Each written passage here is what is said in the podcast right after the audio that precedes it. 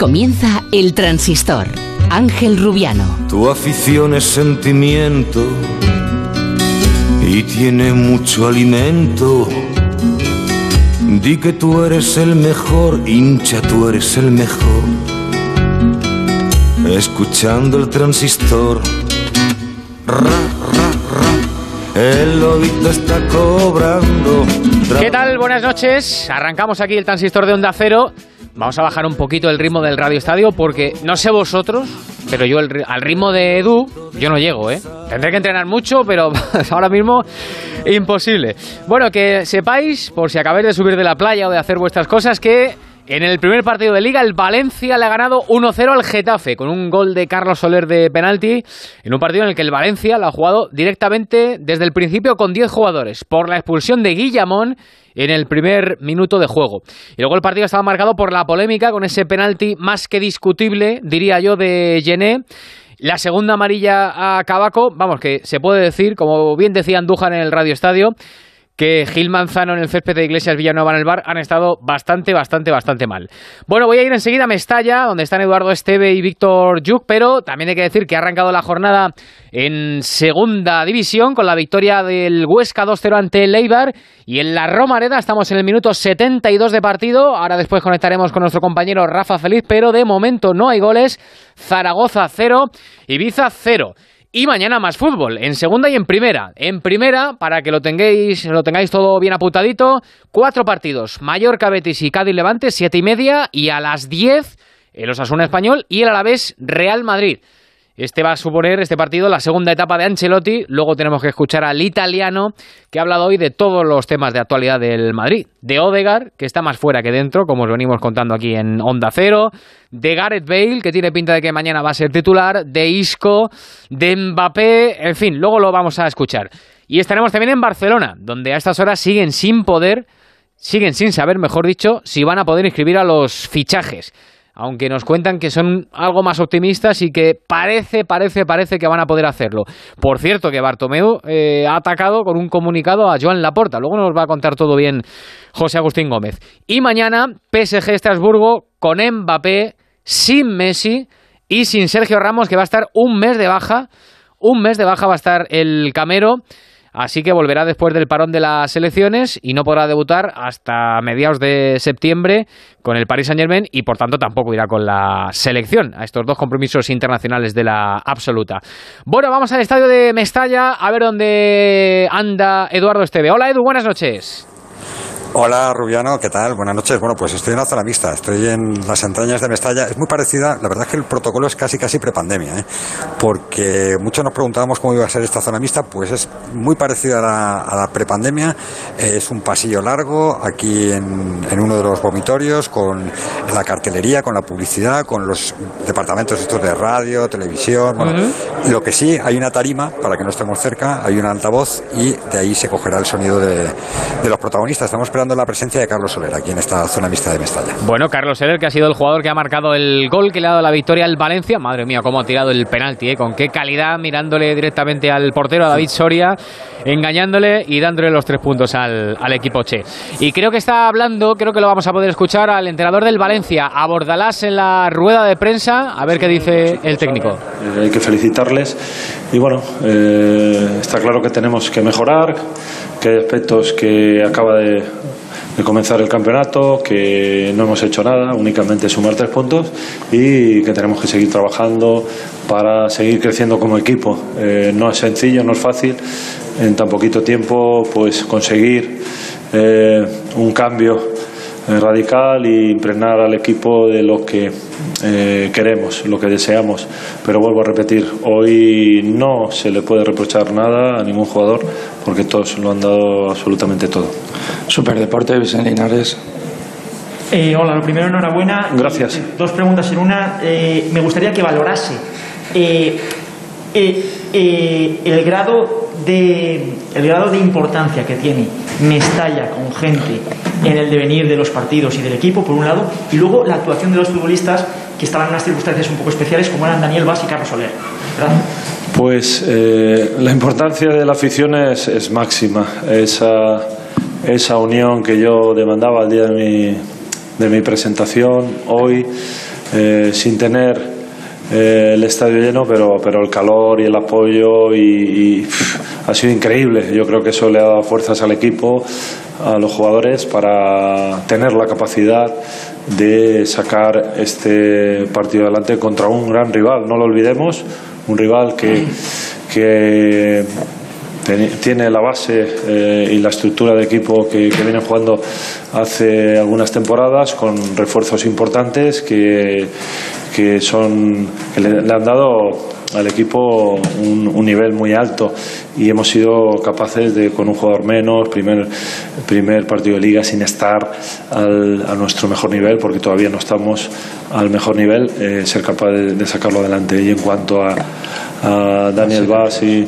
Carlos eh, yo creo que bueno pues hay que felicitarles especialmente. Eh, Carlos eh, bueno pues ha demostrado una profesionalidad y un compromiso y que quiere a este club después de, venir de jugar una Olimpiada, del esfuerzo que supone, han estado concentrados prácticamente sin salir, muy, muy centrados y llegar y, darlo absolutamente todo. Había momentos que ya no podía, se le subían los gemelos, tenía problemas y ha seguido aguantando como un campeón.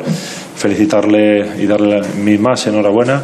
Y a Daniel lo mismo, chico que, bueno, pues eh, se ha incorporado después de las vacaciones, no ha podido entrenar eh, como sus compañeros y sin embargo bueno pues hoy lo ha dado absolutamente todo y, y bueno ha dejado patente el compromiso que tiene con el Valencia Club de Fútbol turno de Guardian, sí, ¿no? Sí, lo del diario inglés de Guardian. Quería preguntarte la pregunta más básica del mundo, que es que cómo estás personalmente, porque ahí te vimos súper activo como siempre, sudando mucho, muy intenso.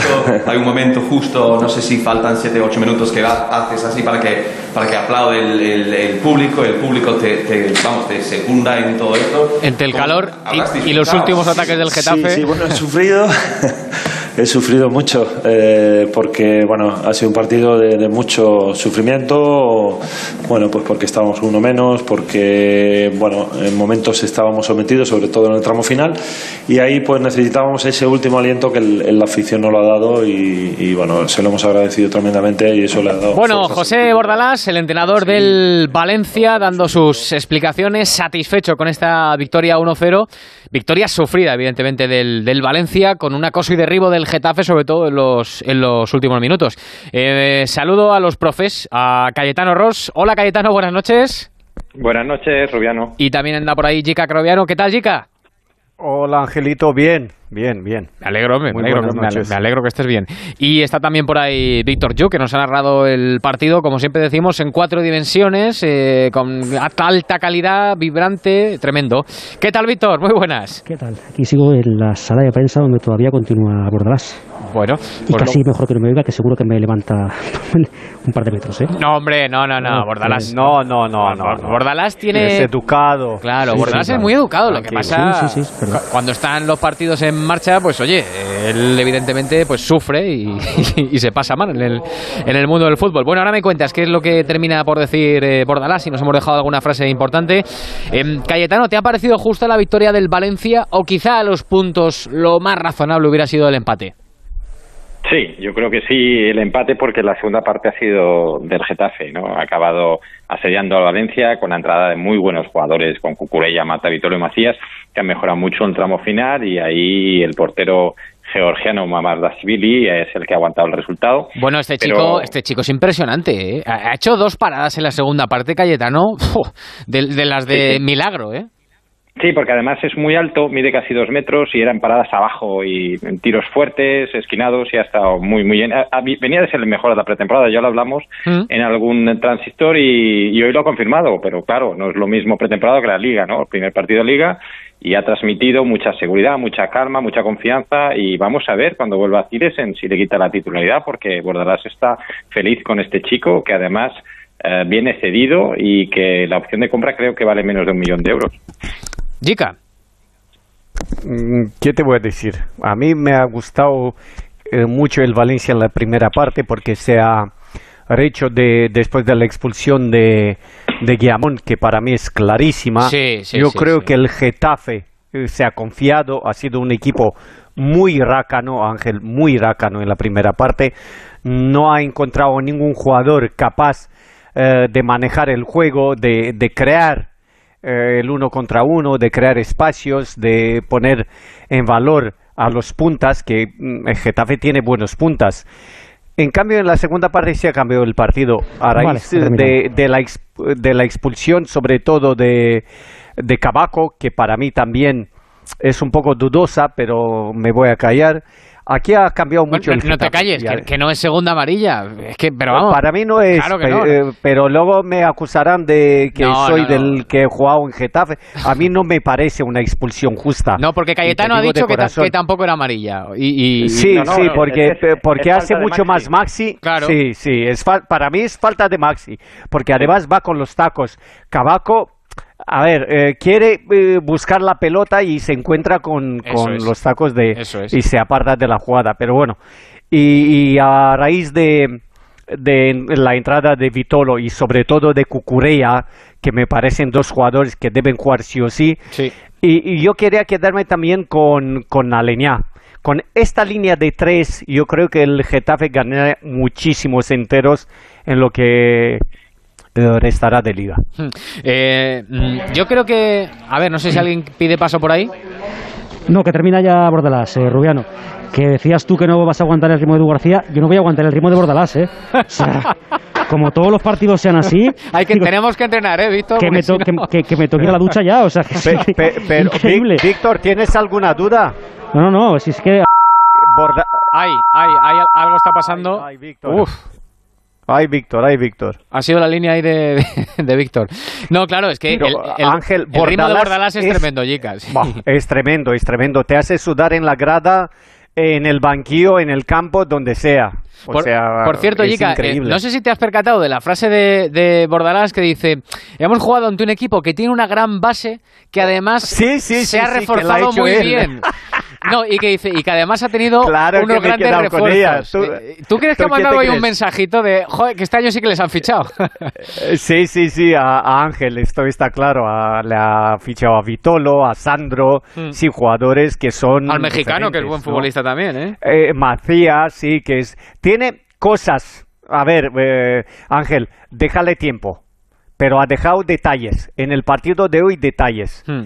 Luego, a ver si se acopla a la Liga Española, que es muy difícil, muy difícil.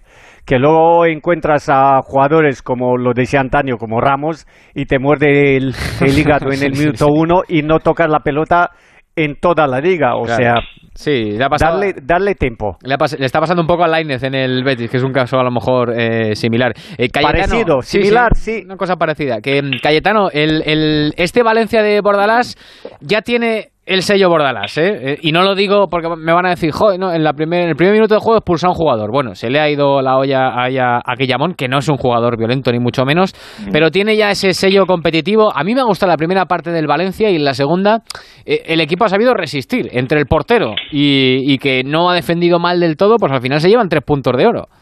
Bueno, y que ha hecho 23 faltas, ¿no? Eso. O sea, que eso el año pasado no lo hacía, vamos, ni de lejos. El equipo muy tierno y, y no tiene nada que ver. Es, es verdad que se ha visto hoy, yo creo que la radiografía de lo que es Bordalás. Para mí, lo que más me gusta es la primera parte, porque es verdad que con uno menos ha sido muy superior al Getafe, defendiendo muy bien, con las líneas muy ordenadas, saliendo a la contra, dirigida por Carlos Soler, que ha hecho un gran partido para mí, y después Guedes, que es el que ha marcado diferencias mientras estaba en el campo, para mí ha sido el Muy mejor. bien el portugués. Porque ha jugado mucho para el equipo, ¿eh? hacía siempre lo que le convenía al equipo y se ha dejado de aventuras en solitario y de jugar para él. Y después, es verdad que al final, pues eh, Bordalás se ha llenado de razón en cuanto a que hace falta refuerzos, porque el Valencia a medida que iba sumando jugadores, Jason Diacabí Sobrino iba perdiendo eh, fuerza y efectividad, y también con la expulsión de Hugo Guillamón, que está jugando a medio centro cuando se trata de un central, o sea que yo creo que el partido de hoy es el per- perfecto para que Bordalás se cargue de razones para ir a la propiedad y decirle yo puedo hacer este equipo competitivo, pero necesito dos, tres refuerzos para que sea realmente un equipo poderoso. no se lo darán. No, no, seguro que no. Mm. Hombre, si, si, si nos basamos en la experiencia de los últimos años, desde luego que no. desde luego que no. Eh, mm, ¿Qué es lo que quería preguntar? Eh, ah, sí, iba a ir con Víctor Yu, que antes ha pisado ahí un cable y no nos ha contado al final qué, qué ha pasado en, la, en el final de la rueda de prensa de, de Bordalás. Víctor. Sí, a ver, te estoy hablando tanto por el teléfono como por el micro porque creo que ya se ha arreglado el tema, ¿eh? A ver. Creo que también el, el aparatito... El eh, aparatito ya funciona de categoría. Sí, sí, el aparatito también ha, ha sufrido un poco la tensión de Bordalas, ¿eh? Al final. Sí, no, te estaba contando que en la parte final de la rueda de prensa eh, ha dicho, evidentemente, que ha sufrido mucho, pero que ha disfrutado mucho porque ha visto pequeñas señas de identidad de lo que él quiere en este Valencia. Y ha sido el primer partido que ha eh, disfrutado, en este caso, de Mestalla como, como eh, a favor, vamos, que, siempre lo había hecho en contra y la verdad que le he notado mucho y que sí que es verdad que estos Valencia-Getafe, da igual quién esté en el banquillo, que siempre son partidos con una tensión espectacular, ¿eh?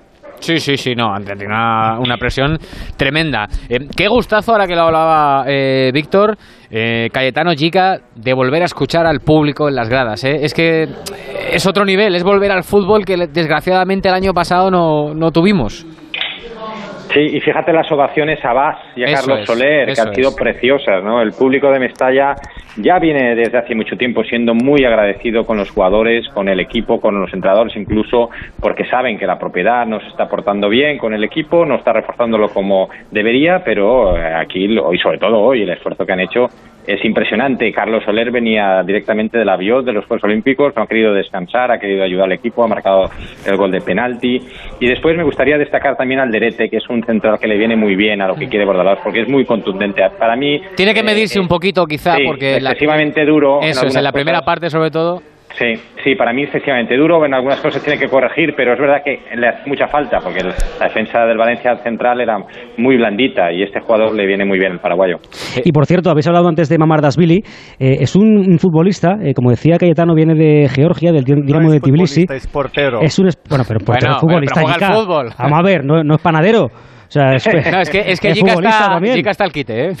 Sí, sí, ¿no? Y además, como le ha fastidiado el partido. No, pero escuchar, este portero, el Valencia lo ha traído para el filial, eh, que es una cesión del, del Dinamo de Tbilisi, con una opción de compra de un millón de euros, que yo, que yo pagaría ya. O sea, ma- Bueno, otra vez ahí.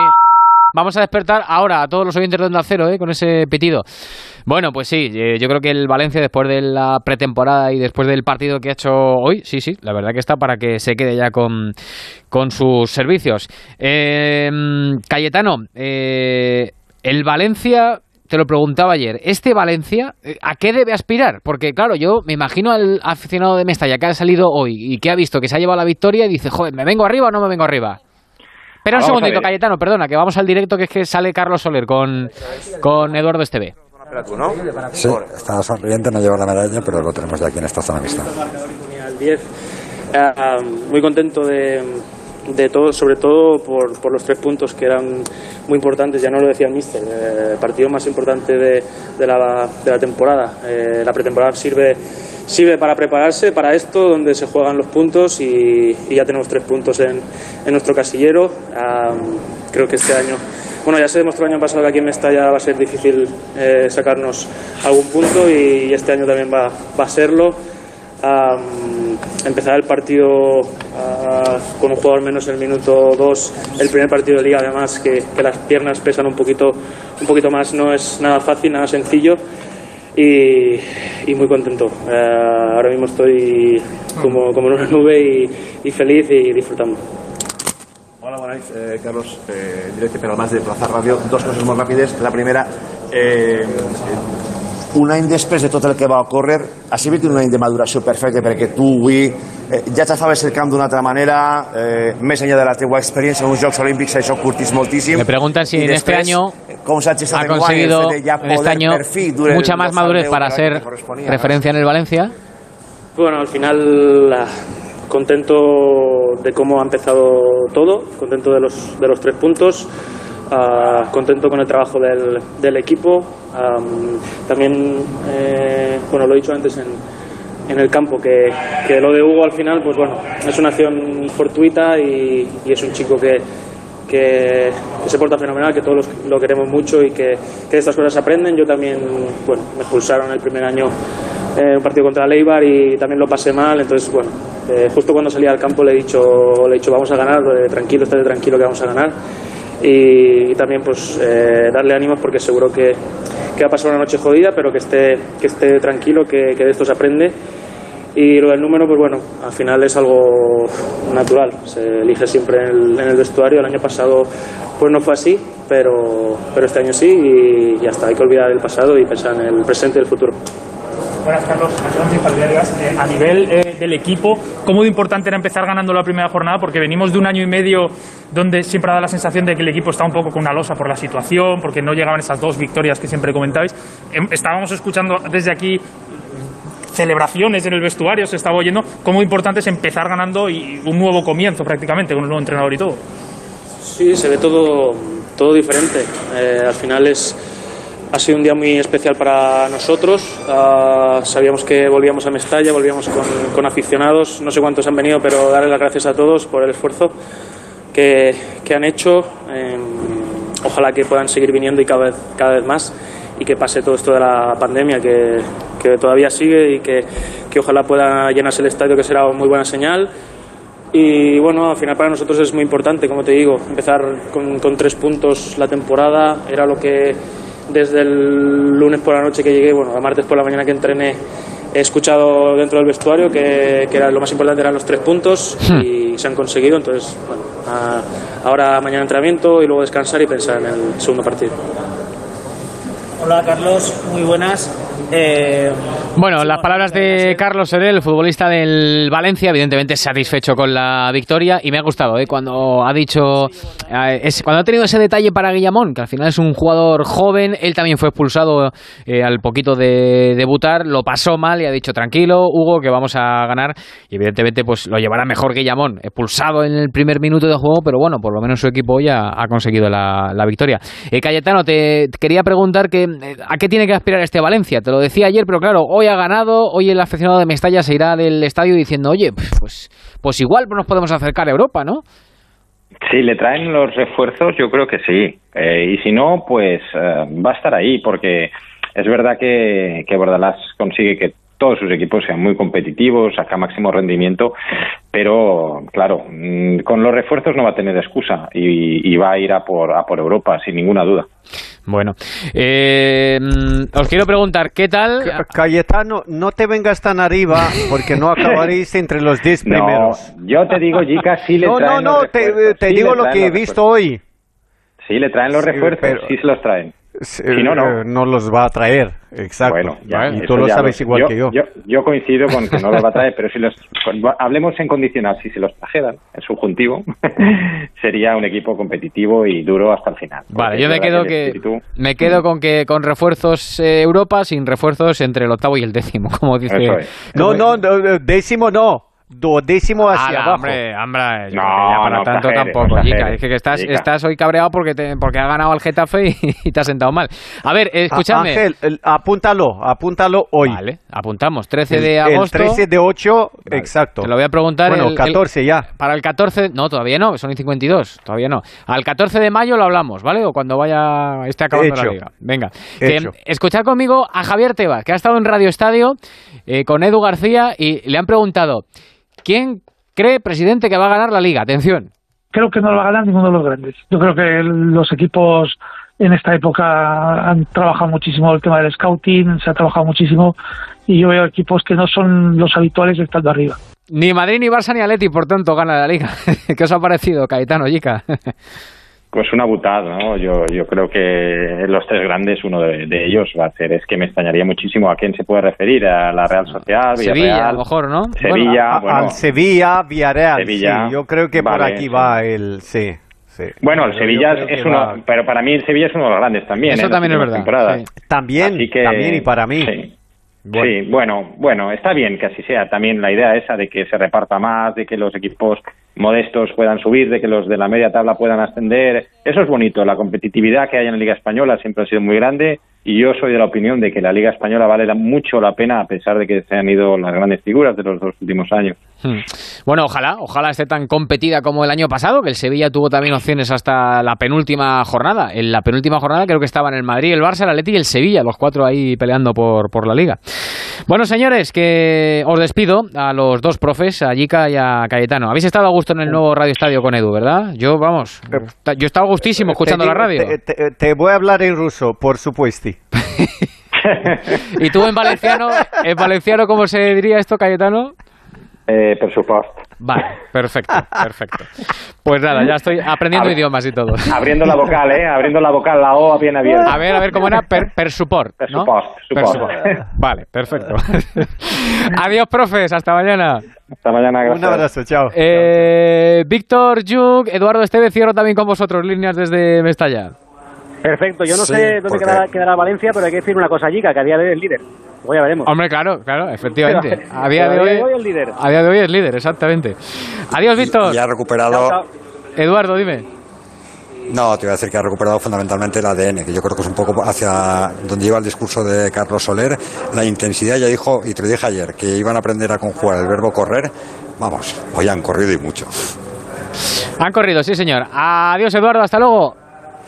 Hasta luego. Adiós. Y acaba de terminar el partido en la Romareda. Rafa Feliz, ¿cómo acabó el Zaragoza-Ibiza? Acabó a falta de cinco minutos para empezar un viernes y acabar un sábado, pero ha finalizado ya el partido. Empatan a cero. Zaragoza Ibiza, muy buena, muy buena imagen del Ibiza, que si juega así, sobre todo los partidos que le hemos visto hoy, fuera de su terreno de juego, va a tener más opciones de las previstas para mantener evidentemente la categoría. No estuvo fino el Zaragoza, tampoco de cara al marco contrario el Ibiza, se vio un partido entretenido con una afición, 8.747 aficionados. Se dieron cita en la Romareda, que sobre todo mostraron sus protestas hacia el palco. Final de partido en la Romareda, Zaragoza 0, Ibiza 0. Eh, Rafa, si te tocas ahora un poco así la camisa o la camiseta, ¿está empapada del calor que hacía o no? No, no, pero totalmente. Te lo, podía imaginar. Ahora mismo, si te puedo decir que en este mismo instante de Zaragoza estamos a, ahora te lo digo, un segundo. A ver. Que miro aquí el termómetro. la temperatura. 34 grados. Madre mía, 34 grados a las 11 y 56, casi 57 ya de la noche. Pues nada, eh, Me voy a la ducha. Sí, date un paseíto así, a ver si con- corre un poquito de aire y luego a la ducha directo, antes de acostarse. Adiós, Rafa, un abrazo fuerte. Un abrazo para todos, gracias. Hasta luego. Y en todas las ciudades de España que estamos en plena ola de calor, pues oye, un poquito de ventilador, abrir bien las ventanas, el que tenga la suerte de poner el aire, pues lo pone un poquito y que paséis la noche lo mejor posible. Quedaos aquí en el transistor, que os refrescamos como podamos. Venga. El transistor. Ángel Rubiano. En Movistar vamos a darlo todo. Ven a Fusión Selección Plus Fútbol y vive todo el fútbol con la mejor conectividad al 50% durante tres meses. Y un iPhone SE de 64 GB por 0 euros al mes. Infórmate en tiendas o en el 1004. Vive el fútbol a tu manera. Movistar.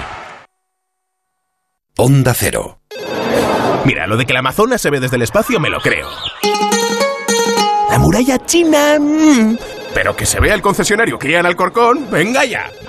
Takai Motor abre las puertas del mayor concesionario Kia de Europa. Te esperamos en la milla del motor en Alcorcón. Kia, calidad con 7 años de garantía. Ah, y también puedes visitarnos en nuestras instalaciones de Fuenlabrada y Móstoles y en la web takaimotor.com.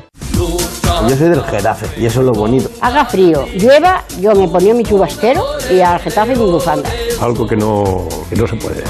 Una cosa como, como una alegría y yo qué sé. Si tuviera que animar a alguien para que viniese al Getafe, le diría que es una familia. Y decirle que todo el mundo que ha venido un día se ha quedado. Abónate en nuestro 75 aniversario desde 100 euros toda la temporada. Liga y Copa. Getafe Club de Fútbol. El transistor. Ángel Rubiano. Bueno, mañana a las 10 de la noche arranca oficialmente la segunda etapa de Carlo Ancelotti como entrenador del Real Madrid. 10 de la noche en Mendizorroza, frente al Deportivo Alavés, ante 4.000 aficionados en el estadio del equipo vitoriano. Y llevábamos un montón de tiempo sin escuchar al italiano. De hecho, creo que solo habló eh, Ancelotti el día de su presentación. Así que ha estado interesante la rueda de prensa de, de esa tarde. Querido Fernando Burgos, buenas noches. Ángel Rubiano, también muy querido. Buenas noches desde el 2 de junio, efectivamente. Tú lo decías. Eh, Te iba a decir que ha llovido, no porque en Madrid prácticamente no ha llovido, pero, pero, pero ha pasado tiempo, ¿eh? Ha pasado, pues, pues imagínate, dos meses y, y diez días, once días. Eh, es que es mucho tiempo. Luego en pretemporada tuvo una declaración así como casi escondida eh, a los medios oficiales del club, donde apenas dijo nada, pero hoy sí, eh, hoy ha hablado con muchos temas sobre la mesa, ha admitido 18 preguntas, no humor, no hacía falta más, y 2.260 y tantos días después, para eso está Mr. Chip, pero vamos, seis años y casi tres meses después, vuelve Carlo Ancelotti al banquillo del Real Madrid. Hoy ya sábado 14 de agosto del 2021 va a sentarse de nuevo en el banquillo blanco. La última vez que lo hizo 23 de mayo del 2015 en un partido, bueno, lo cuento mañana en el Radio Estadio porque hay muchas cosas que contar y ahora tenemos que escuchar al técnico italiano. Pero hay tantas cosas que comentar de ese último partido que el Madrid le ganó 7-3 al Getafe, 7-3. Bueno, eh, lo dejamos para mañana y así mantenemos un poquito. Pero fue el último eh, partido de Iker, ¿puede ser? ¿Con el Madrid? Fue el último partido de Iker, efectivamente. Claro, me estaba viendo a la cabeza, digo, claro, sí, sí, sí. Fue el Fue el último, partido de Arbeloa, también. Cristiano Ronaldo marcó tres goles en 48 minutos y ese año en Liga hizo 48 goles. Vaya barbaridad. ¿Sabes quién era el tercer portero del Real Madrid? Pues debería saberlo, pero no me acuerdo. Kiko Pues va a jugar mañana. Va a jugar mañana. Ah, Pacheco, claro, Pacheco, claro. Fernando claro, claro. ¿Sabes quién debutó ese día Ah, sí. sustituyendo a Cristiano Ronaldo y se convirtió en el jugador más joven en debutar en la historia del Real Madrid? José Lu. Martín Odegar. Ah, Martín Odegaard. ¿No, ¿No estaba José Lu aquel día también? No, no, no estaba Ah, José. pues me he equivocado entonces, sí. Eh, Martín Odegar debutó aquel día pues eh, con 16 años o, o 17. Eh, una auténtica barbaridad. Metió tres goles Cristiano Ronaldo, metió otro Chicharito, metió José Rodríguez, James y el último lo hizo eh, Marcelo, que se lesionó ayer, le han hecho pruebas hoy, no tenemos parte médico, una sobrecarga muscular y se va a perder el viaje de, mañana. Ese es un apunte porque después del entrenamiento que se ha realizado el último eh, esta tarde a las siete y media, imagínate la calor que hacía en la ciudad deportiva del Real Madrid en, en Valdebebas. Ha querido habituar a Ancelotti en, este, en esta última sesión a los casi 40 grados que hacía en, en Valdebebas de cara al partido de, de mañana. Pues después de ese entrenamiento ha habido convocatoria. Viajan mañana a partir de las 11.21 futbolistas, 18 del primer equipo y tres canteranos. El tercer guardameta, Tony Fuy Díaz. El lateral izquierdo, Miguel Gutiérrez, que apunta a titular, pero también podría no serlo. Y el mediocentro cordobés, Antonio Blanco. Y están en esa convocatoria tres futbolistas que apenas, bueno, que no jugaron un solo minuto en los dos partidos de pretemporada. Fede Valverde, Eden Hazard y Benzema. ¿Será titular Benzema después de apenas una semana de entrenamiento? A mí me cuesta creerlo. También está Marco Asensio después de los Juegos Olímpicos. Y en total no tiene pocas bajas. Tiene ocho porque Carvajal, Mendy, Cross y los dos últimos que se han lesionado sin parte médico, Marcelo y Mariano, que hoy no ha entrenado, tampoco viajan. Está Ceballos también lesionado y no inscrito, al igual que Jesús Vallejo y Martín Odegar. Y precisamente Vamos a hablar del noruego. Repito, Ancelotti hace seis años y casi tres meses le hizo debutar con la camiseta del Real Madrid, siendo el debutante más joven en la historia, centenaria historia del conjunto blanco.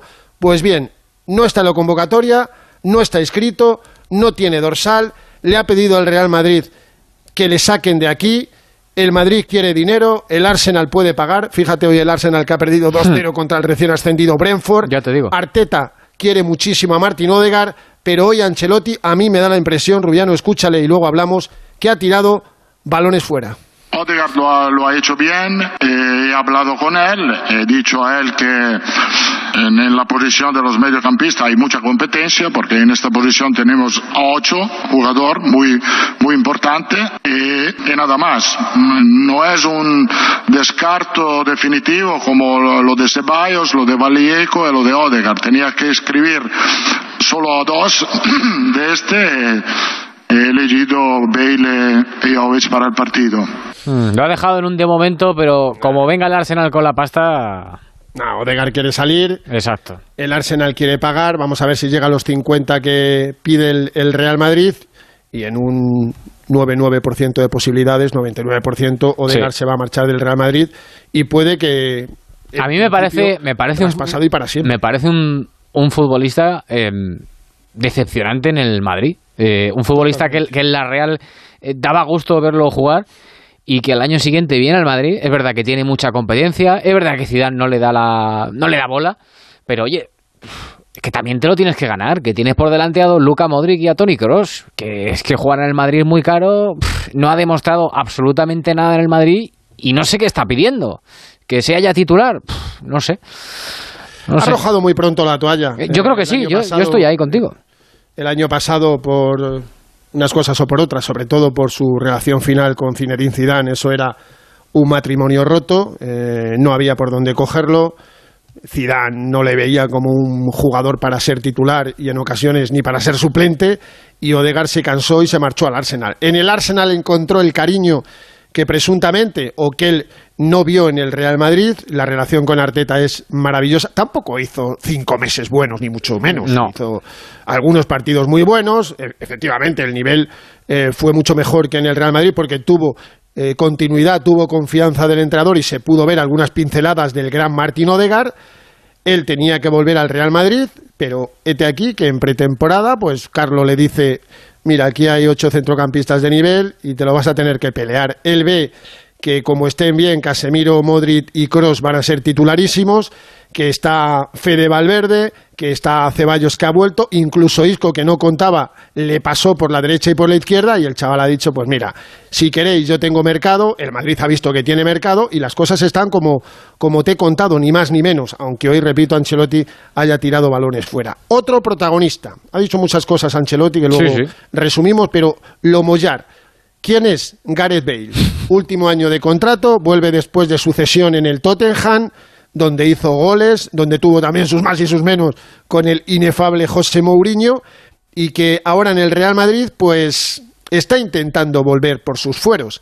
Tiene un entrenador que le dio mucha confianza los dos años que coincidieron, desde 2013 hasta 2015. La última temporada Bale hizo 17 goles con Carlo Ancelotti. Luego te cuento los cuatro goleadores que tuvo Carlo Ancelotti, porque aquella temporada 14-15 el Real Madrid de Ancelotti hizo 162 goles. Rubiano, el Madrid ahora nos llega a 80. Efectivamente. Es, alarmante la falta de gol que tiene el Madrid. Es una cosa alucinante. Pero bueno, Gareth Bale, que está teniendo una actitud, dicen, y lo ha dicho también Ancelotti, bastante buena, que el otro día fue el titular, jugó los primeros 45 minutos, estuvo a un nivel aceptable, provocó el penalti, lo falló, que mañana tengo claro que va a ser titular, pero cuidado, ¿eh? No te confíes, Gareth, porque fíjate el aviso que le lanza Carleto.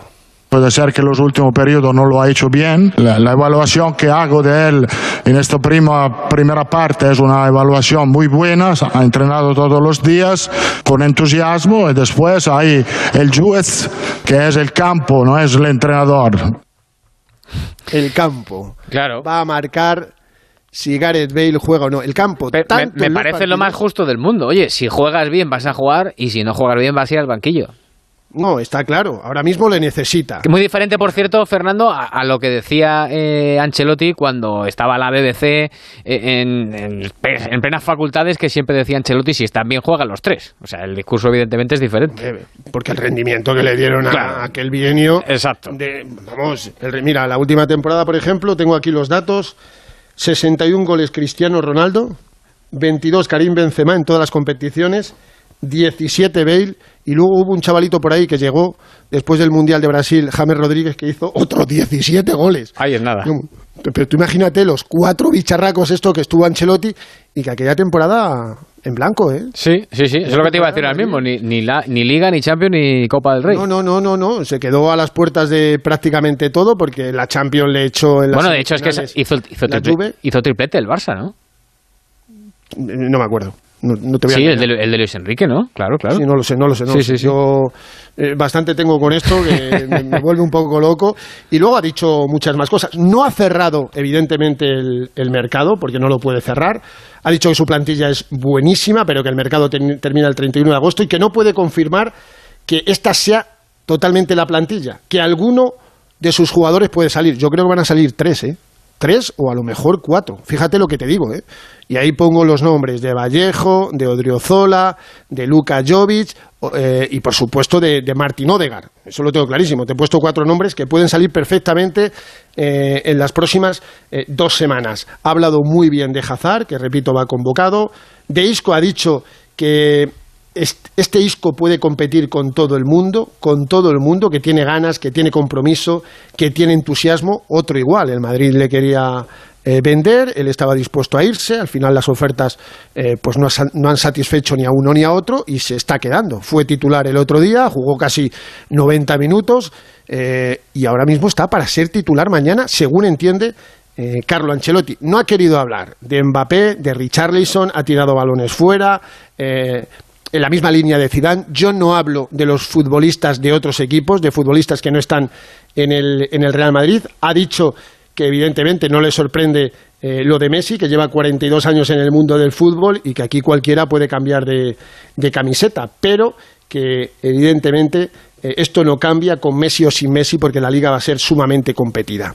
Y le hemos preguntado desde Onda Cero qué le parece esto de, de que haya equipos, los clubes Estado, el Manchester City y el PSG, que uno se ha gastado 117 millones de, euros en Grizzlies, un futbolista de un equipo de mitad de tabla de la, de la Premier League, y el otro, fíjate lo que está fichando. Es verdad que la mayoría llegan libres al Paris Saint-Germain, pero 60 kilos por Akra Hakimi, que si eso no hace que el Madrid esté en inferioridad de condiciones, que no esté en igualdad de condiciones, y se le descarta para la Champions League, que si es imposible ganar la Champions League. Escucha Carleto porque me dice que no. ¿Cree que el Real Madrid está en inferioridad de condiciones con respecto a estos clubes Estado? Y si así es imposible eh, ganar la Champions. No, yo creo que no es imposible porque como he dicho, es verdad que otros equipos han fichado, mm, eh, es verdad también que es un mercado muy complicado para todos, eh, es verdad también que la, plantilla del, Madrid es muy muy fuerte, tenemos una plantilla muy amplia, como he dicho, pero eh, es una plantilla que puede competir contra todos los equipos del mundo, no tengo duda en esto. Si somos capaces de, si el entrenador es capaz de hacer que los jugadores van a dar el 100% de su, de sus calidad, estoy convencido que vamos a competir contra todos, no hay duda. Está convencido, bueno, una de las frases que más ha repetido a Ancelotti es que le encanta, le encanta su plantilla. Em, quiero contar, por cierto, que está informando el diario L'Equipe ya en su edición de hoy sábado que eh, el titular es El Real Madrid pasa a la acción por Kylian Mbappé. La oferta podría ser de 150 millones de euros. Insisto, información de los compañeros del... El Madrid lo niega, Rubiano. Hmm. El Madrid lo niega en rotundo. Claro, porque no quiere hacer guerra con el Paris Saint Germain. Si es que el Madrid espera a que el Paris Saint Germain le diga, eh, venga, negociemos porque Mbappé no quiere renovar. Eso es lo que está esperando el Madrid. Evidentemente, y es lo que va a hacer eh, hasta el 31 de agosto. el Madrid niega que ellos le vayan a decir a los catarís y al Paris Saint-Germain, aquí tenéis 150 millones. Bajo ningún concepto. Es versión oficial del conjunto blanco. Por cierto, eh, Rubiano ha dicho que tiene una plantilla muy buena, que está encantado con esta plantilla, y ha puesto por las nubes a los chavales de la cantera. A Miguel Gutiérrez, entiendo, ¿eh? Antonio Blanco y a Sergio Arribas, que si la plantilla se queda al final en 22-23, son los tres chavales más el tercer guardameto, bien Fui Díaz o bien Luis Federico eh, López, los que se queden alternando el Real Madrid Castilla de Raúl, con el que habla a diario, y el primer equipo. Pero ha dicho que está, de, que lo que más le ha sorprendido de toda la pretemporada, de las cinco semanas que lleva el Madrid de pretemporada, son esos jugadores, ha dicho, dice con mucho, mucho, mucho talento. Y ha repetido mucho eh, varias veces. Bueno, eso es eh, poner en valor a, su plantilla, evidentemente, y vamos a ver cómo empieza. mañana, mañana, Fernando, eh, ¿cómo puede sonar ese primer once de, de Ancelotti? Pues mira, yo tengo dos dudas. una, una sobre todo. A ver, evidentemente, Courtois en portería. Tengo tres defensas fijos. Lucas Vázquez lateral derecho, Nacho y Álava y el Madrid no tiene a ninguno de los dos laterales izquierdos titulares, ni Mendy ni Marcelo. ¿Puede jugar Miguel Gutiérrez? Perfectamente, como jugó los últimos cuatro partidos de la temporada pasada con Zidane cuando el Madrid se jugaba las habichuelas. Pero también podría jugar Militao junto a Nacho y pasar Álava al lateral izquierdo. Al lateral, eso es. Esa es la opción que tengo yo. Medio campo, está clarísimo. Casemiro, Modric e Isco Alarcón. Arriba, fijos para mí, Bale y Rodrigo Goes, y me queda el tercero, el delantero centro. Eh, ¿Forzará a Benzema después de superar el, el COVID-19 y de llevar apenas seis entrenamientos? Me da la impresión que no. Y si no juega de, inicio Benzema, ¿quién va a el delantero centro? Pues Luka Jovic, que ha hecho dos partidos de pretemporada decepcionantes, no, sino lo, siguiente de lo siguiente. No ha hecho absolutamente nada en los dos partidos contra el Glasgow eh, Rangers y frente al, al Milan, nada de nada, pero es que no hay otra, otra opción. Es que o jugar con falso 9 y meter a los dos niños, a Rodrigo y a Vinicius en, en las bandas y jugar con, con Gareth Bale de, falso 9. Es otra opción, pero no creo que nos equivoquemos mucho con, con este 11, evidentemente. Y, lo tenía pendiente, ya te lo digo, no vamos a esperar a mañana. El último 11 de Carleto, a ver cómo te suena. A ver. Aquel 23 de mayo del 2015 en el Bernabéu. Iker Casillas, Arbeloa, Pepe, Nacho, Marcelo. Cross, escoltado por Illarramendi y James.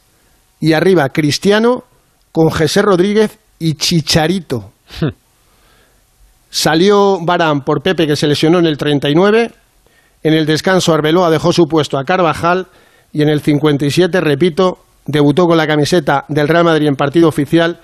Martín Odegar sustituyendo a Cristiano Ronaldo. Ese día en el banquillo se quedaron sin jugar Keylor Navas. ¿Tú te acuerdas de Lucas Silva? Sí, hombre, aquel brasileño que luego tuvo un problema de corazón y que no, no sabemos dónde está ahora mismo. Yo creo que retirado. Isco y Bale tampoco jugaron un solo minuto, ni Isco ni Bale, que mañana van a ser titulares. Y el tercer portero que se quedó fuera de la convocatoria, Fernando Pacheco. Fíjate lo que ha cambiado la vida, como no podía ser de otra forma, seis años y casi tres meses después del último partido que dirigió don Carlo Ancelotti el famoso Carleto. Fernando Burgos, buen viaje mañana a Vitoria. Mañana nos cuentas el partido en el Radio Estadio. Hasta luego. Muchas gracias, Rubiano. Buenas noches a todos. Adiós, buenas noches. Eh, Enrique Ortego, ¿qué tal? Muy buenas. Buenas noches. Eh, Odegar, que bueno, que así te lo llevo preguntando muchos días, pero vamos, cada vez tiene las puertas más abiertas del Real Madrid. Después de escuchar hoy a Ancelotti, que por cierto dice que tiene hasta ocho centrocampistas. En realidad, eh, si se constipa Modric, el relevo debería ser el, noruego, ¿no? Desde luego, el, Real Madrid desde hace dos temporadas está preparando el relevo del, croata, eh, sea Odegar, pero parece ser que no termina de de convencer. No, yo creo que es el propio jugador el que no termina de convencer si tiene que seguir esperando un poco más después del año pasado que, en teoría tenía que entrar mucho y la temporada de Modri fue tan completa que se, se, desesperó y se fue a mitad de temporada.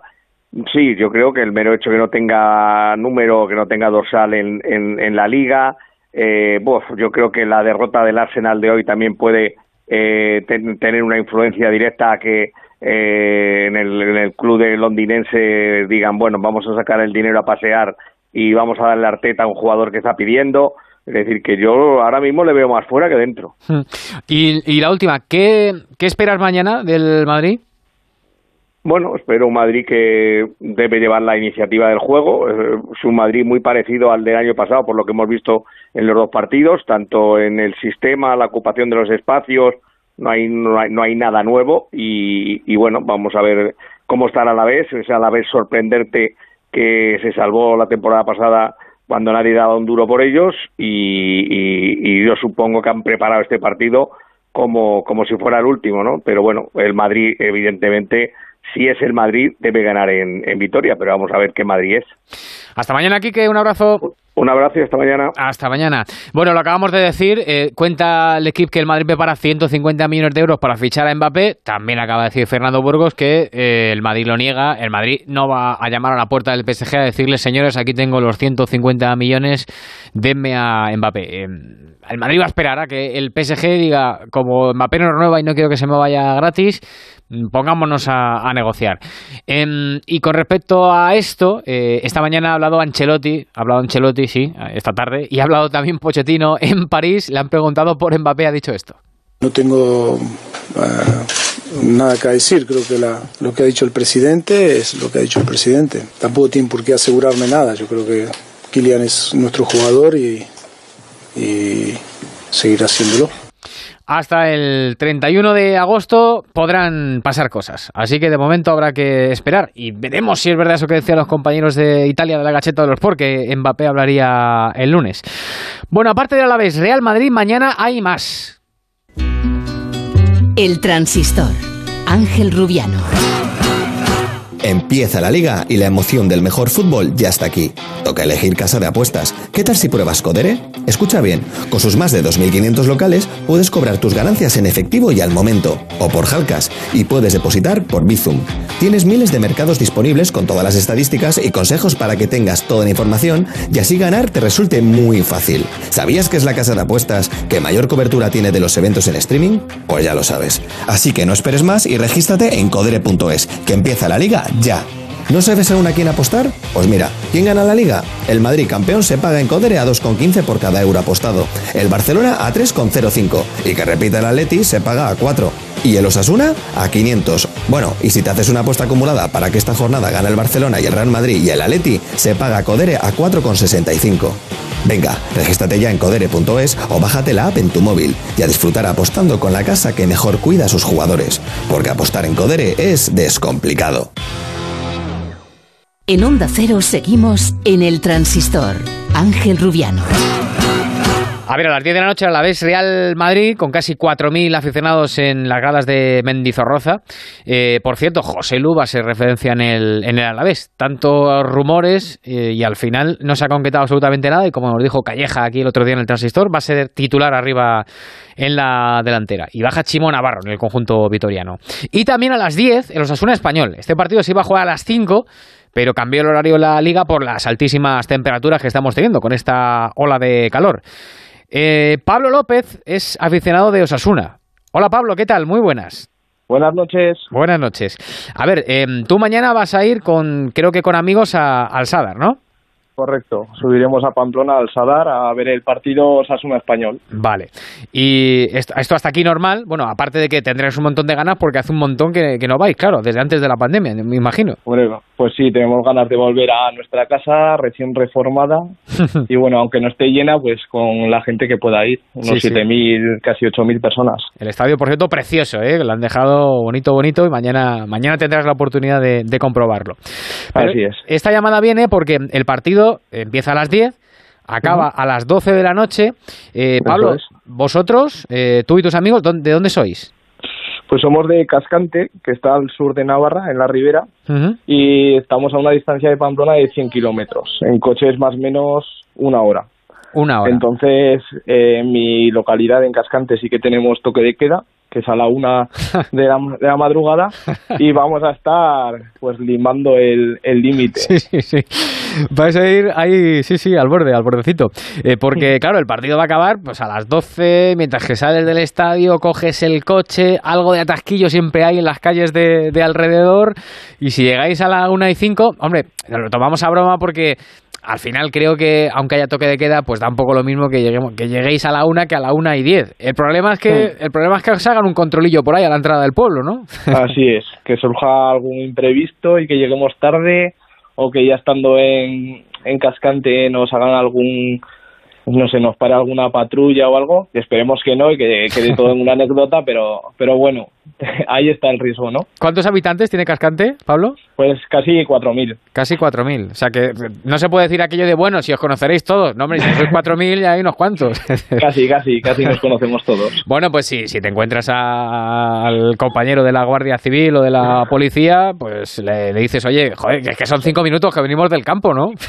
No, explicaremos la situación un poco y a ver qué pasa, ¿no? Como le he comentado esta mañana a tu compañero, pues a verlas venir.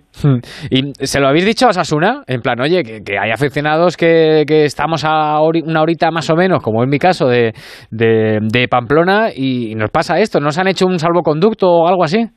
Pues lo comentamos por redes sociales vía Twitter y la verdad que el club no ni se ha manifestado, ni nos ha dicho nada, ni ha contestado al, al tweet que se le puso ayer. Vaya. Entonces, por parte del club no hemos recibido ninguna noticia ni, ni tampoco la espero, vaya. Bueno, eh, ¿cuántos vais entonces? ¿Me habéis dicho? Pues en principio vamos tres, tres amigos. Subiremos en un coche a Pamplona y volveremos Oye, el po- mismo día. Podéis hacer una cosa, ahora que lo pienso. Eh, esto es como cuando se sale por ahí a tomar algo y hay uno que, que no puede ingerir nada de alcohol porque luego tiene que conducir. Pues oye, echarlo a, a pies, que, que diría eh, mi compañero de la Morena, y, y al que le toque, pues que se vaya en el minuto 60 y que vaya yendo por el coche y que os recojan la puerta y ya vais más rápido, ¿no?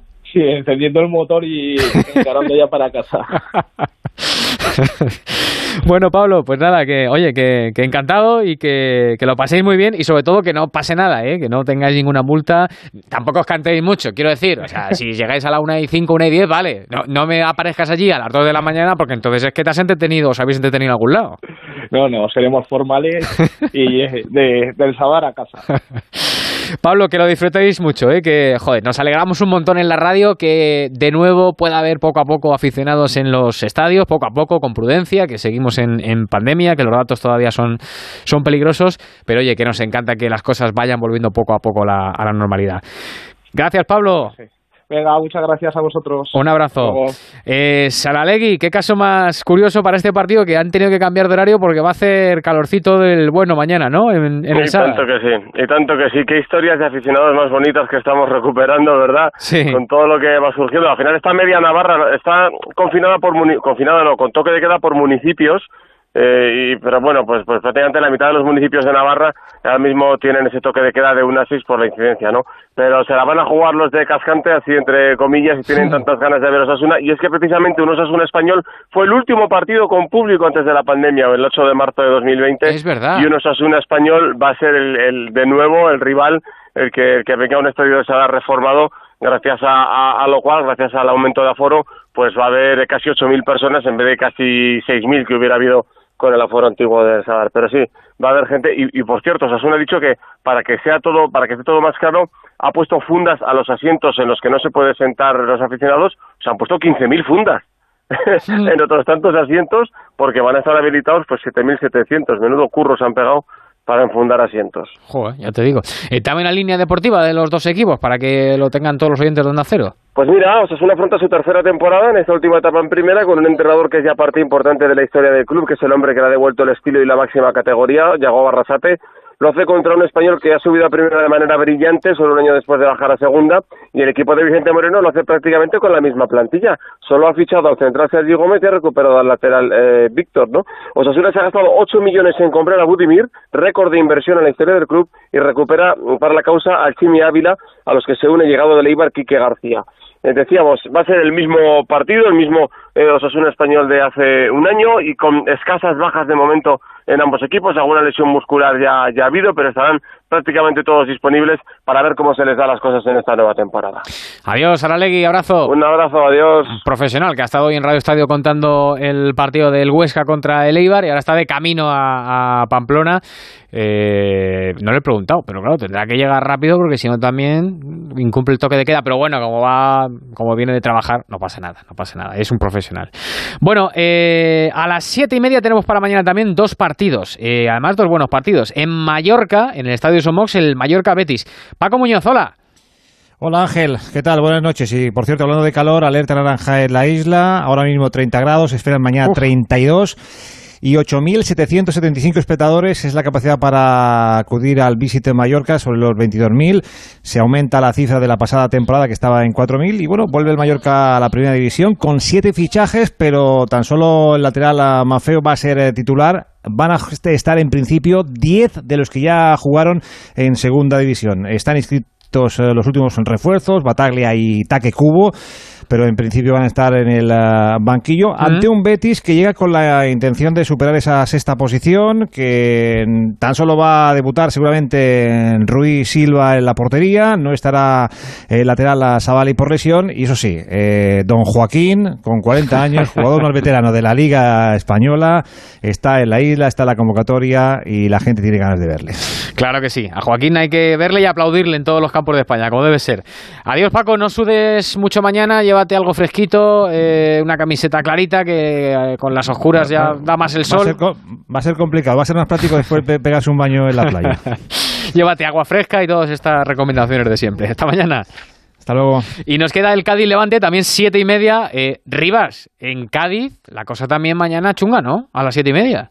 Pues sí, hola Rubiano, muy buenas. Eh, se espera calor también por aquí, por Cádiz, y lo que esperan, eso sí, los dos equipos es volver a tener una temporada tranquila después de la que ya tuvieron la, la pasada campaña. De hecho, este fue el último partido de la pasada temporada, apenas dos meses y medio después se van a volver eh, a ver las caras, eso sí, ya no será en, en, Carranza, en este caso va a ser en el nuevo Mirandilla, el recién bautizado nuevo estadio de, del Cádiz. Un Cádiz con siete fichajes, eh, seguramente un par de caras nuevas veamos en el once titular y también con bajas importantes. No va a estar sobre todo el capitán José Mari, del que ha hablado hoy Cervera y que ha dicho que es pieza clave, pieza angular de su esquema. Por su parte, el Levante, pues eh, llega respirando después de que bueno se firmara ese acuerdo entre la liga y ese fondo de inversión que le ha permitido inscribir a su fichaje, sobre todo a su fichaje estrella de esta temporada, a Roberto, Roberto Soldado, que estará seguramente también en el once titular de Paco López. Hasta mañana, Rivas, doce y media, nos vamos a ir a Barcelona. El transistor, Ángel Rubiano. Onda Cero. Yo soy del Getafe y eso es lo bonito. Haga frío, llueva, yo me ponía mi chubastero y al Getafe mi bufanda. Algo que no, que no se puede. Una cosa como, una alegría y yo qué sé. Si tuviera que animar a alguien para que viniese al Getafe, le diría que es una familia. Y decirle que todo el mundo que ha venido un día se ha quedado. Abónate en nuestro 75 aniversario desde 100 euros toda la temporada. Liga y Copa. Getafe Club de Fútbol. ¿Creías que ya habías descubierto los mejores sabores latinos? Gourmet Latino te trae los sabores más ricos y saludables de América Latina. Panela 100% natural, deliciosos snacks sin aceite de palma, batidos endulzados con panela y un sinfín de sabores únicos y saludables. Gourmet Latino, porque comer sano es vivir mejor. Búscalo en tu supermercado habitual.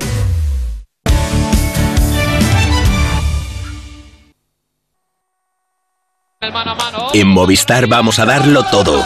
Ven a Fusión Selección Plus Fútbol y vive todo el fútbol con la mejor conectividad al 50% durante tres meses. Y una Smart TV Xiaomi de 55 pulgadas o un Samsung Galaxy S20 FE por 0 euros al mes. Infórmate en tiendas o en el 1004. Vive el fútbol a tu manera. Movistar. Has elegido la radio para dar a conocer tu marca, para compartir sus valores, motivaciones y compromisos, para reforzar su imagen diferenciándola de la competencia, para llegar a nuestros oyentes. Por eso, desde la radio queremos darte las gracias por poner en nuestras manos tus deseos. Seguiremos trabajando para hacerlos realidad. A todos nuestros anunciantes, gracias por elegirnos. En Onda Cero seguimos en el transistor. Ángel Rubiano. Estamos en Barcelona, el Barça debuta en la Liga el domingo ante la Real Sociedad en el Camp Nou. José Agustín Gómez, buenas noches. Hola, ¿qué tal? Muy buenas noches. Bueno, ahora vamos con lo de Bartomeu. En, antes, lo que yo creo que más le preocupa ahora mismo al, al culé es qué pasa con los fichajes. Eh, ¿Va a poder jugar Depay? ¿Va a poder jugar Eric García el domingo? El club cree que sí. El club cree que mañana va a poder inscribirlos y que no va a tener ningún problema. También son conscientes que la liga, a la poco que pueda, no le va a dar facilidades, pero ellos consideran que van a tener todo en regla para que los dos jugadores, tanto Memphis como Eric García, puedan ser inscritos eh, para jugar el partido el próximo domingo ante la Real Sociedad, porque el Kun es un caso distinto. Sí, al estar lesionado, por lo tanto, no tienen tanta prisa y pueden inscribirlo hasta el 31 de agosto. Pero ahora mismo el objetivo, y para ello llevan trabajando a lo largo de los últimos días, es que Memphis y Eric García estén a disposición de Ronald Koeman para que los meta en la convocatoria de cara al partido del próximo fin de semana. Repito, ellos creen que no va a haber problemas, pero también son conscientes de cómo están ahora mismo las relaciones con la liga y que si hay algún pero, pues la liga lo va a poner. No, no quiero ser malo, ¿eh? pero también decía Laporta que no iba a haber problemas, así que tenía dulces sueños con Messi y ya veis dónde está dónde está Messi. Mañana mañana saldremos de dudas, veremos, veremos. Exacto, exacto. Las buenas intenciones son una cosa y la realidad a veces coloca las buenas intenciones en su sitio. Eso es. Que mm, el tema de Bartomeu hoy ha sacado un comunicado enorme, larguísimo, enorme. Eh, Sí, y sí. yendo directamente a por Joan Laporta. 10 puntos. Y es que eh, era de esperar que tras el- las palabras del otro día de Joan Laporta, cuando calificó de herencia nefasta lo que le ha dejado la junta directiva de Josep María Bartomeu, hubiese una respuesta. Y ha llegado ahora, a, finales de semana, justo casi 48 horas antes del debut liguero del conjunto azulgrana. Y como tú dices, es muy contundente intentando defenderse y cargando gran parte de la responsabilidad de lo que ha sucedido económicamente al club en la pandemia. Eh, te leo unos fragmentos muy rápidos porque todos van sobre la cuestión numérica.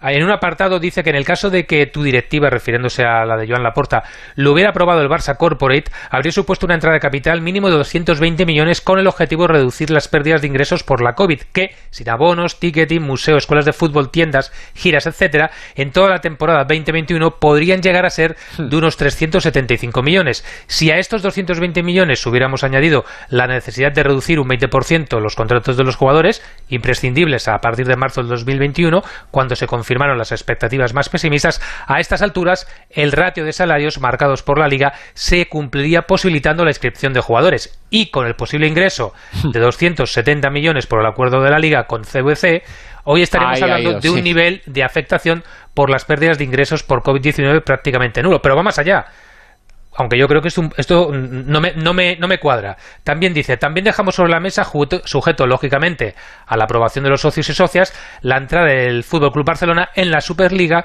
que hubiera significado una entrada neta de 350 millones durante el mes de mayo. pero entonces Bartomeu, ¿qué quiere? ¿Liga o, o Superliga? claro, ¿qué quiere? ¿Fondo a no me cuadra. O una cosa a la otra. que pueda tenerlo todo. Porque además, en el tema Barça Corporate también hay derechos de televisión. Exacto. por medio. Por lo tanto, esto parece muy complicado. También le echa en cara Bartomeu a, a Joan Laporta eh, la decisión de perdonar 16,5 millones a Neymar en el marco, según él, de un litigio donde las expectativas a favor del Barcelona hmm. eran bastante claras. Dice, ¿por qué tomasteis esta decisión contraria a los intereses del club? Y acaba pidiéndole que publique lo antes posible los resultados de la auditoría la o due diligence y si los hubiera eh, la información precisa para actuar consecuentemente sobre actuaciones presuntamente delictivas. Lo cierto, eh, y es verdad, ¿eh? le he leído al compañero Tony Frieros de, Sport em, un artículo en el que decía que Laporta había venido para renovar a Messi y para arreglar la, de la desastrosa situación económica del Barça. de momento, lo primero ya no lo va a poder cumplir. Ahora tiene que intentar eh, cumplir lo segundo. Para eso Laporta fue votado, para, para arreglar la situación tan difícil que tenía el Barça y para renovar a Messi. Insisto, lo de Messi ya no. Ahora a ver si arregla el Barça económicamente. También, yo te, es una apreciación personal, yo nunca había visto a Joan Laporta, entre comillas, tan asustado. Es para porque ha tenido que ver los números de la Due Diligence y cuando la presenten quizás eh, alguno se quede temblando.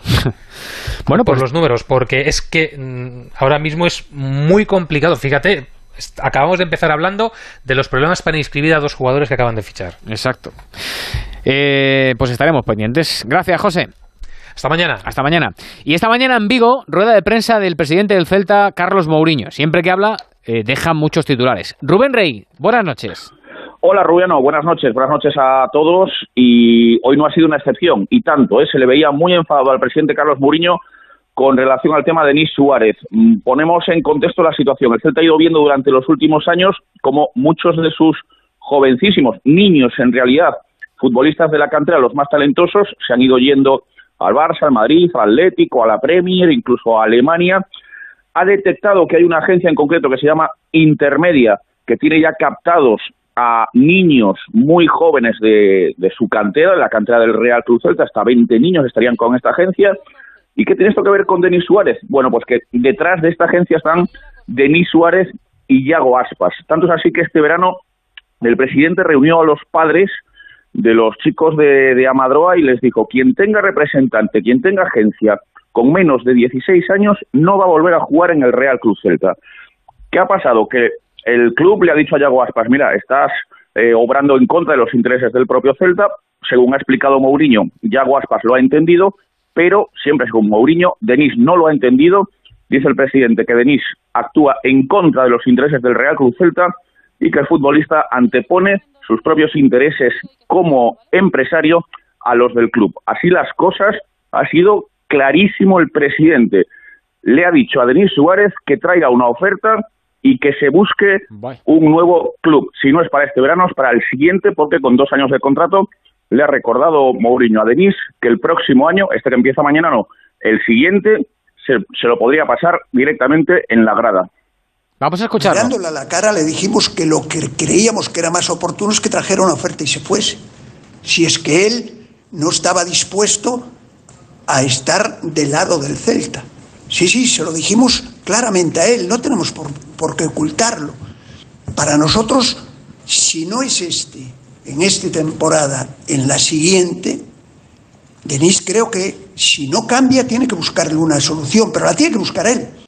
Muy claro, muy claro, el presidente Sí, sí. Carlos Mourinho. Bueno, Sí, pues... ha pues- dejado fuera de este cisma, digamos, de este enfrentamiento, ha dejado fuera a Yago Aspas. Insisto, están Denis y Yago detrás de esta agencia de intermedia. Parece que Yago, al menos mientras sigan el Celta, mientras sigan activo, eh, levanta el pie del acelerador de la agencia, pero Denis ha dicho que no, que él va a seguir con esa actividad y se complica mucho su futuro en el, en el club. Yo creo que este año sí que va a seguir, pero bueno, a 48 horas del debut, después de una pretemporada muy plácida, muy tranquila, pues ha saltado la paz por los aires, desde luego, con estas declaraciones durísimas de, de Mourinho contra Denis. Hasta luego, Rubén. Hasta luego. Abrazo. Las 12 y 39, ahora en el Transistor Fútbol Internacional.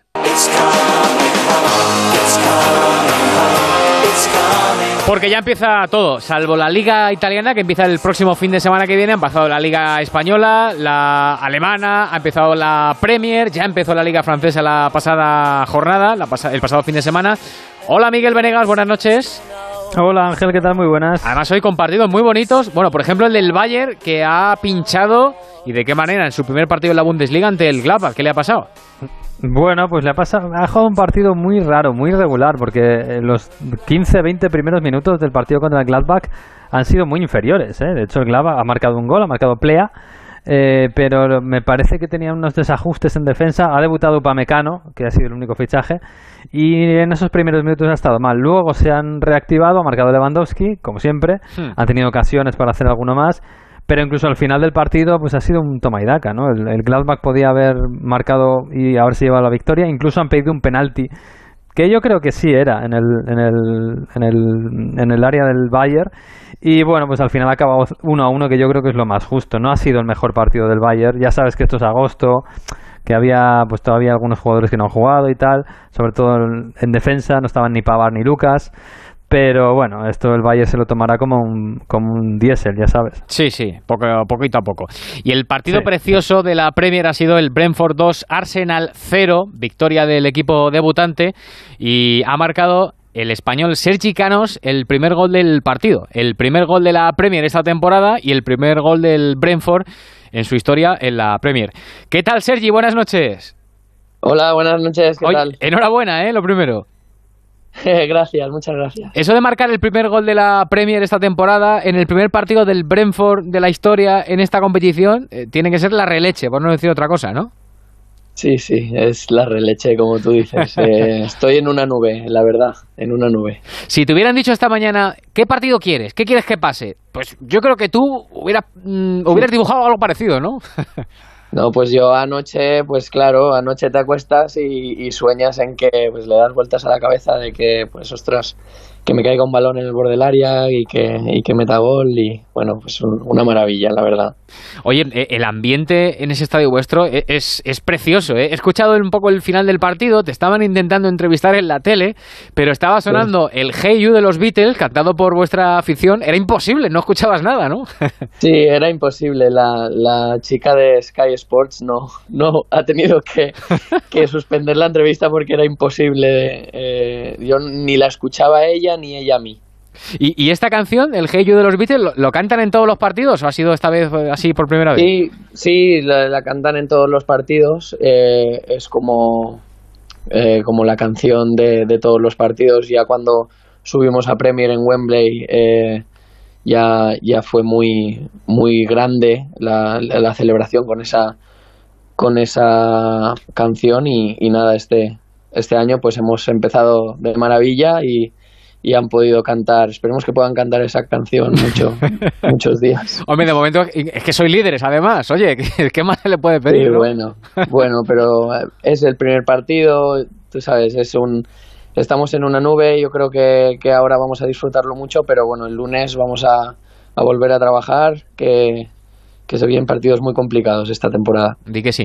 Dos últimas muy rápidas. Eh, la primera, esa celebración disparando a lo Batistuta, eh, ¿por qué? Porque me gusta, porque me gusta mucho esa, esa celebración y luego me he dejado las rodillas cuando me he tirado en rodillas. Se confirma que, estás bien, ¿no? Se confirma. estaban mis tíos en la grada y los he visto que casi se, se tiran y pues en ese momento no piensas casi nada, ¿sabes? Es, es, es todo, te sale del corazón y, y nada, pero bueno, muy contento. Hmm. Y la segunda, tú que estás ahí dentro, eh, ha comenzado la Premier, eh, yo creo que hay tres equipos, el Chelsea, el Manchester City y pongamos también el United, que están ahí, que van a pelear por el título. ¿A ti cuál te parece que es favorito de los tres? ¿Cuál te gusta más? Pues, yo soy de, del, del City, a mí me gusta mucho el City, pero eh, no sé, bueno, van a, van a tener una, una gran liga todos. Yo creo que, que, va a ser muy complicada, la Premier es muy complicada. Pero bueno, nosotros vamos a, centrarnos en lo nuestro, que tenemos mucho que, trabajar y mucho que, muchos puntos que sacar. Sergi, enhorabuena, muchas gracias, ¿eh? Gracias, gracias. Hasta luego. Partidaco, ¿eh? el que hemos vivido eh, Venegas en Radio Estadio, esta victoria histórica del, del Brentford, ¿eh? Sí, además el Bradford es un equipo muy especial, ¿eh? con, con, un estadio nuevo, es un equipo que está en, las afueras de Londres, pero en Londres, eh, un fútbol muy directo, muy, muy básico inglés, pero hoy en la grada cuando han ganado había, había gente llorando en la grada, literalmente, entonces bueno, ha sido ha sido muy bonito. Y el Brentford además hace sus fichajes por Big Data, o sea, es un poco el, el Moneyball del, del fútbol, ¿no? Y bueno, ahí estanca, ¿no? Y también Raya, el portero, que también es español, David Raya, y lo ha hecho muy bien, y le han ganado en Arsenal, que es ver que, que la verdad es que lo ves hoy y, se te cae el alma a los pies, es verdad que tenía mucho, muchas bajas, ni Aubameyang, ni Lacazette, ni Enquetia, ni Tomás, eh, pero uff, da la sensación de que Arteta necesita. Tiene mucho trabajo por delante. ¿eh? Pues sí, tiene un poquito de trabajo, sí. Bueno, mañana más. Eh, Miguel, en Alemania que juega el Dortmund, en Inglaterra juegan todos los grandes menos el City, así que estaremos muy pendientes, aparte del partido del Paris Saint Germain, que no va a debutar Messi todavía ni Sergio Ramos, pero bueno, ahí están, ahí están todos los bichos restantes. Adiós, Miguelito. Adiós, chao. Nos quedan las motos, la vuelta para terminar este transistor. El transistor. Ángel Rubiano.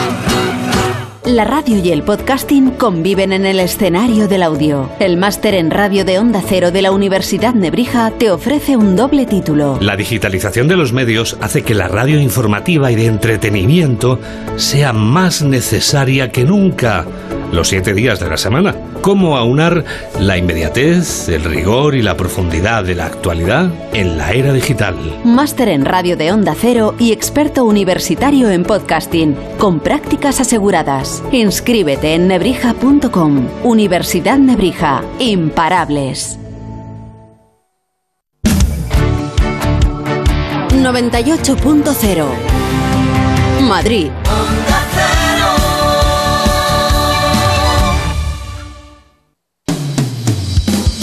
Cero es tu radio. Te acompaña en directo las 24 horas del día. Programas que también tienes a tu disposición en la web y en la app, con todos los contenidos a la carta, para que elijas lo que quieras y no te pierdas nada. Pero te damos mucho más, porque en la web y en la app de Onda Cero también hay podcasts exclusivos con los temas que más te interesan. Música, ecología, ciencia ficción, deportes, ficciones sonoras, solidaridad, el tiempo y muchos más. Entra en la web o en la app de Onda Cero y disfruta del contenido a la carta de todos los programas y de los podcasts más exclusivos. Te mereces esta radio. Onda Cero, tu radio. Onda Cero.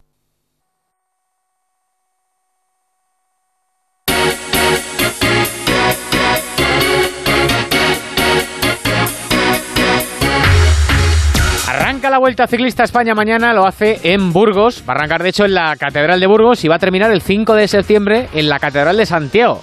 La llaman la Vuelta de las Catedrales, esta Vuelta 2021. Gran cartel, eh, están Roglic, Carapaz, Landa, Valverde, Enric Mas, eh, Superman López, Egan Bernal, vamos, que el único ausente es Pogachar. Y este año, siguiendo la ronda española, lo va a tener complicado porque el listón está muy alto con Chemita del Olmo, pero yo me fío y mucho de nuestro Juan Antonio Manzano. Manzano, muy buenas. Joder, pues hemos empezado de maravilla. bueno, pues ahora recuperamos a Manzano. Eh, ¿Está Chechu Lázaro en las motos? ¿Tampoco está? Vale. Pues nada, voy contando yo cómo va a ser esta Vuelta Ciclista a España. Insisto, empieza mañana con una crono individual de 7 kilómetros.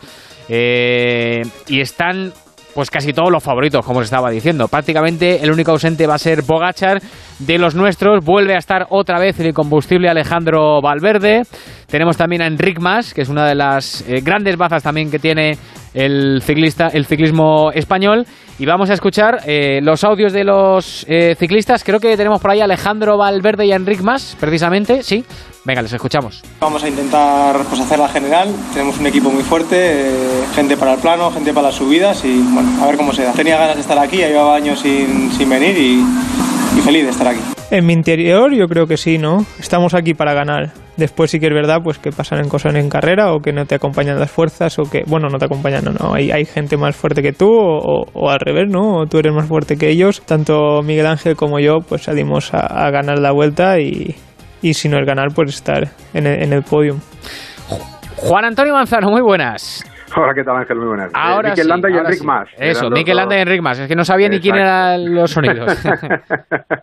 Las dos eh, opciones españolas, ¿no? Para, para ese eh, podio final, ojalá que en el primero de los puestos, y lo has dicho tú antes, ¿no? Egan Bernal, el vencedor del Giro, ganó también en el 2019 el Tour, por tanto, si este año en su primera participación en la Vuelta consiguiera hacer alcanzarlo, pues fíjate, se llevaría la triple corona, ¿no? Richard Carapaz en un espectacular equipo eh, Ineos, eh, Roglic que, que ha hecho los dos eh, eh, los dos últimos años consiguiendo esa victoria y pretende emular a Tony Rominger, ¿no? Recordamos el mítico Tony Rominger que enlazó tres triunfos consecutivos en la Vuelta, bueno, pues ese es el objetivo, ¿no?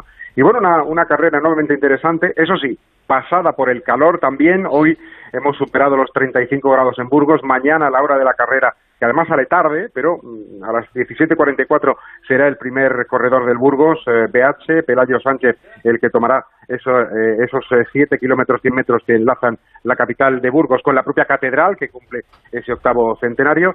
Y, y, bueno, pues para mañana, como digo, también se espera eh, mucho mucho calor. Hay algunas novedades en, en esta edición de la, de la Vuelta. Bueno, hay 11 finales y 11 salidas, 11 puertos, que son tan- 11 salidas y 11 llegadas, ¿no? Que son eh, mm, novedad de esta eh, temporada y desde luego el principal atractivo va a estar en esa etapa eh, 18 con la subida al Gamoniteiro, eh, previamente Lagos de Covadonga, en fin, van a ser dos días, la jornada 17 y 18, realmente espectaculares. Pero te hablaba de las novedades, eh, porque se ha modificado el reparto de bonificaciones y se ha incluido una novedad, y es que eh, habrá tres, dos y un segundo de bonificación en 10 etapas con sprint bonificados preparados al efecto. Eh, a eso pues se le suma ya lo habitual, ¿no? Los 10, 6 y 4 segundos en la meta, excepto las contrarrelojes individuales. Y luego el sistema de- del maillot verde, el maillot de puntos, también ha tenido pues otro, otro pequeño reajuste para intentar eh, llevar al podium a otro tipo de ciclistas y que no sean tan bonificados todos los eh, eh, todas las metas con, con una alta puntuación, sino que va a ir en función también de si es media montaña o es eh, un, un alto eh, importante, tendrá menos bonificación que los, eh, las metas llanas, pues para que, como digo, hay otro tipo de, de ciclistas en el podium final. Bueno. Eh, la prueba arranca mañana, mil- eh, 3.417 kilómetros. Esta primera semana, bueno, mañana será un reparto de mayots. Pero mañana son siete, ¿no? A ver si van a empezar con 3.000. No, mañana 7 kilómetros, ¿eh? Vale. A las 17.44 sale el primero y a las 20.47 sale Primo Roglic. Vale. Y como digo, esa primera jornada para el reparto de mayots. Hasta mañana, Manzano, un abrazo. Un abrazo, chao, chao. Hasta luego. Bueno, la crónica de nuestro Juan Antonio Manzano va, tiene el listón alto con Chema del Olmo, pero bueno, es que Manzano es un fenómeno y lo va a hacer de maravilla, no tenemos ninguna duda. Y la crónica de nuestro reportero infiltrado, Óscar Cabedo, el corredor del Burgos BH. A ver, ¿cómo van a afrontar la carrera? Hola, buenas noches amigos. Eh, estamos aquí otra vez en la Vuelta a España. Este será mi cuarto año consecutivo. Ya el primero fue en 2018 cuando empezamos ya con estas mini crónicas de la Vuelta a España y pues aquí estamos un año más. Este año con el- la doble alegría de que sale desde la capital eh, burgalesa de Burgos, desde la misma catedral y claro, nosotros el Burgos BH pues tenemos esa, esa presión añadida, pero muy contentos, a la parte nervioso, porque claro, estamos aquí en casa, corremos aquí en la casa de todos los patrocinadores, con todo nuestro público y un poquillo nerviosos, pero vaya, con la expectativa de hacer una, una buena carrera y pues animo a todo el público a que esté atento porque Burgos pues no tiene grandes puertacos, pero lo que tiene son unas, unas llanuras y con un viento que flipas seguro que esta, que esta primera, primera semana estará, estará movidita. Así que un saludo a todos y esta semana os voy contando cómo, cómo va la vuelta, la vuelta a España. Nuestro reportero infiltrado, Oscar Cabedo, el corredor del Burgos BH, efectivamente que corre en casa mañana más que, más que nunca.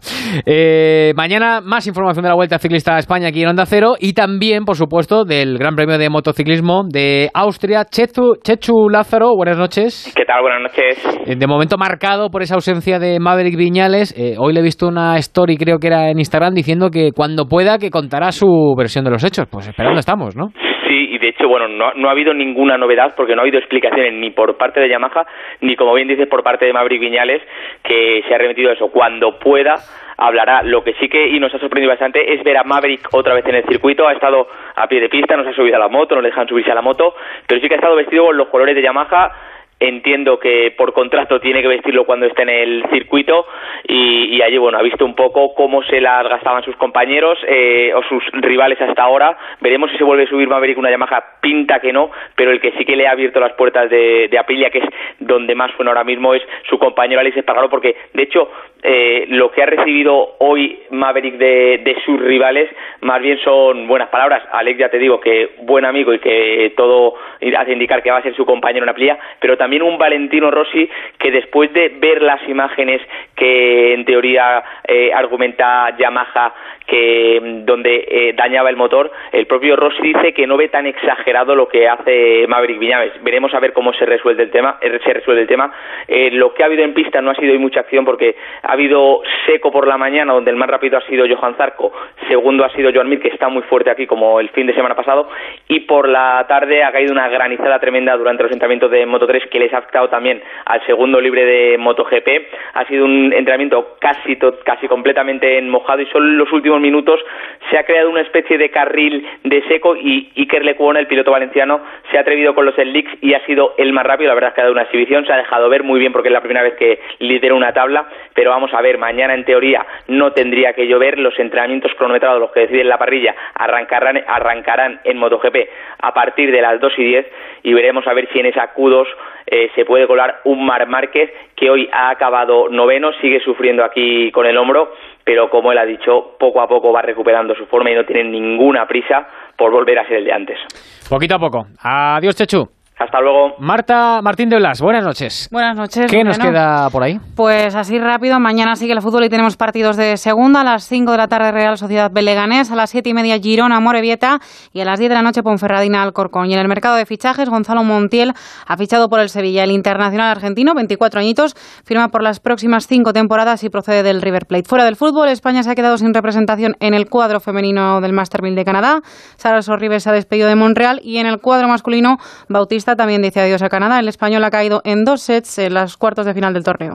Mario El Jun Agüero, en las redes sociales. ¿Qué tal? Buenas noches. Pues hemos preguntado si fueras el Real Madrid, ¿qué harías con Odegar? Y un 68% de la gente que ha votado dice que venderlo definitivamente, un 12% cederle otro año más y que se quede un 20% de la gente. Su director. Buenas noches, comenzó la liga. Qué casualidad, pita Gil Manzano de Don Benito, donde por cierto va a haber un- una salida de la Vuelta Ciclista a España y mandar un, un abrazo a Chema del Olmo y por supuesto a Manzano, pero a Chema Claro. del Olmo que durante casi 40 años ha hecho la Es que es una institución, Chema Una del Olmo. ¿eh? O sea, no sé si es antes Chema o la, o la Vuelta, pero Manzano lo va a hacer muy bien porque es un gran compañero y además un gran profesional. Decía, Pita Gil Manzano y ya, ya la liamos, ya la liamos, ya la liamos. O sea, y eso que dijo ayer Velasco Carballo, que teníamos que estar muy orgullosos y que teníamos que estar muy contentos y cosa, muy lo, lo de tranquilos. Gil Manzano hoy y lo de Iglesias Villanueva luego en el bar, es que ha sido... Bueno, bueno, bueno, bueno, bueno, es que de verdad, y, y empezamos así. Eh, Ángel, empezamos así. O sea, el primero, yo quería ayer, después de escuchar a, a un diano, digo, joder, Tú pensabas que ya no se iban a equivocar. No, no, yo digo, no me voy a tener muy, que acordar muy para, poco a lo mejor. para nada, pero en fin, un abrazo. Enhorabuena al, al Valencia. Han estado mucho tiempo diciendo que querían abordarlas, pues ya tienen abordarlas. El Getafe quería a Michel, ya tiene a Michel. A ver qué es lo que ocurre de aquí en adelante. Y luego, algo que me ha sorprendido, y además muy bien, porque he visto un ratito el partido del del Huesca, Mm. Güey, qué nivelazo, ¿eh? De, bien, del equipo bien. Oscense y frente al Eibar, que yo creo que le va a costar un poquito adaptarse a la, a la competición. El empate del, del Zaragoza, indudablemente eh, la presencia del público. Decía el hijo de Michel, Adrián, bueno, es que el público es muy exigente. Claro, no están acostumbrados. Muchos jugadores, Ángel, que debutan en primera y en segunda, no están acostumbrados al público. Noticias. El Madrid no ha inscrito a tres jugadores, eh, que son a Vallejo, que es a Ceballos y que es a Odegar. ¿Por qué no los he inscrito? Probablemente porque no cuenta con ellos, indudablemente al no inscribirlo, o tal vez porque está esperando y quiere dejar liberadas esas tres fichas para posibles fichajes. El Getafe está con la intención de fichar a Cuenca, si no se marcha Pau a la Premier, repito, Cuenca del Villarreal, y ha fichado a un centrocampista que es del Benfica, tiene 21 años. Mañana podremos dar más noticias de este jugador cuando el Atlético sigue esperando poder inscribir, no sé cuándo, a qué espera, al, supongo que no será antes del partido frente al Celta de Vigo, de Rafa Mir, no sé cuáles son las diferencias, porque el conjunto eh, de Enrique Cerezo y de Miguel Ángel Gil, yo creo que ya lo tenía prácticamente todo cerrado. Mañana, mucha expectación en el partido entre el Alavés y el Real Madrid, y nada, aquí estamos, en Onda Cero. Y, aquí seguimos. Y aquí seguimos, aquí seguimos, aquí seguimos. Que comienza la vuelta y qué bien lo organiza todo Javier Guillén. De verdad que es un espectáculo. No me han dicho nada de Edu, que ha estado de maravilla. ¿eh? Hombre, claro. Tampoco esperábamos menos, por otra parte. Claro. Eh, Hemos fichado un galáctico. Pues hombre, pues fichado, si fichas al número uno, pues nada, pues, ¿qué, tiene que hacer el número uno? Como si viene Mbappé, pues, va a jugar bien. No, hombre, hombre, Edu está por encima de Mbappé. ¿eh? Hombre, hombre. Eh, Mbappé se queda en nada. ¿A quién le podemos? Pues el nivel de Sergio Ramos o. Mucho mejor. Mucho mejor que Sergio. Entonces, mejor que Messi. No se lesiona. Mejor que Messi, seguro. Seguro también. Un abrazo, buenas noches. Adiós, Roberto. Hasta luego, un abrazo, Ángel. Eh, las redes sociales, Mario. Eh, no, en las portadas, las redes ya me las han dado. Por el mismo precio. Marca abre con declaraciones de Carlo Ancelotti. La plantilla es muy buena, pero el mercado está abierto. As titula el, el repóker de Ancelotti. El italiano aspira a ser el único técnico que gane las cinco grandes ligas europeas. Y el diario Sport lleva a portada presión por Memphis y recoge la guerra Bartomeu Laporta. Pues gracias, Mario el Junagüero, gracias también a Andrés Aránguez y a Marta Martín de Blas en la producción del programa, que bien ha supervisado Aránguez. Ahora el No Sonoras, bueno, a los mandos técnicos ha estado Peñalba y Lucho, a los mandos técnicos, que también están ahí, porque si no esto no saldría. En ahora el No Sonoras y mañana volvemos a las 5 en Radio Estadio. Gracias a todos por estar ahí, hasta mañana. Adiós.